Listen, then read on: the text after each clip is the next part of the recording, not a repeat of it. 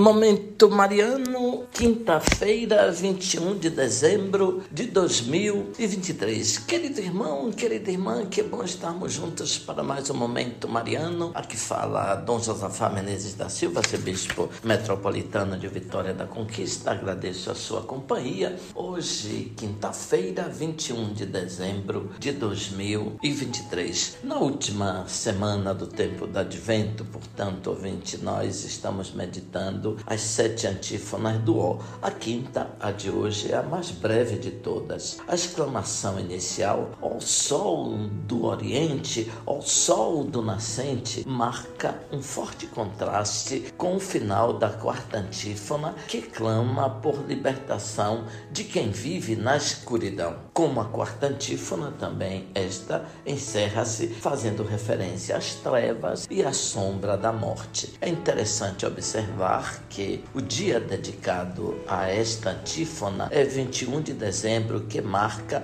o solstício de inverno para o hemisfério norte e o solstício de verão para o hemisfério sul. Para o hemisfério norte, contexto do surgimento da antífona, a partir deste dia, a luz do sol começa a aumentar. A antífona contempla três títulos de Cristo baseados em textos do Antigo Testamento. O primeiro título tem como referência Zacarias, capítulo 3 e capítulo 6, que utiliza a palavra hebraica semar, que significa bruto, rebento, como nome para o servo do Senhor, que será por ele coroado para estabelecer a paz e construir o templo. O profeta Jeremias também usou este termo para indicar um futuro descendente de Davi. Dias virão, oráculo do Senhor, em que farei brotar de Davi um rebento justo que será rei e governará com sabedoria e equidade. Zacarias emprega o termo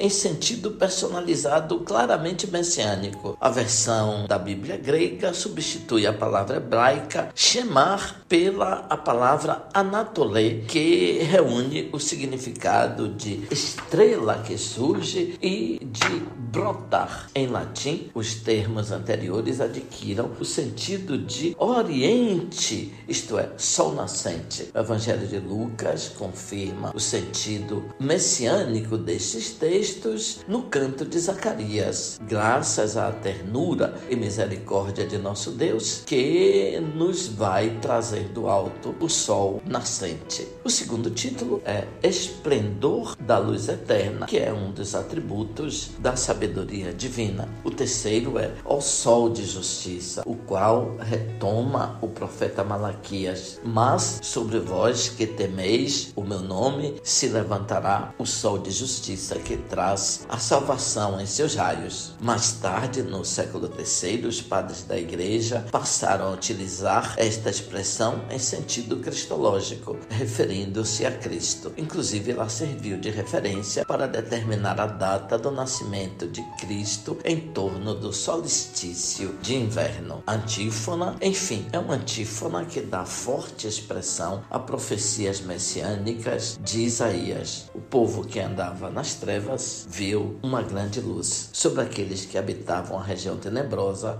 resplandeceu uma luz. No contexto da preparação para o Natal, esta antífona clama a Cristo para dar cumprimento a esta profecia. Abençoe-vos, Deus Todo-Poderoso, Pai, Filho, Espírito Santo. Amém. Ouvinte louvado seja nosso Senhor Jesus Cristo, para sempre seja louvado.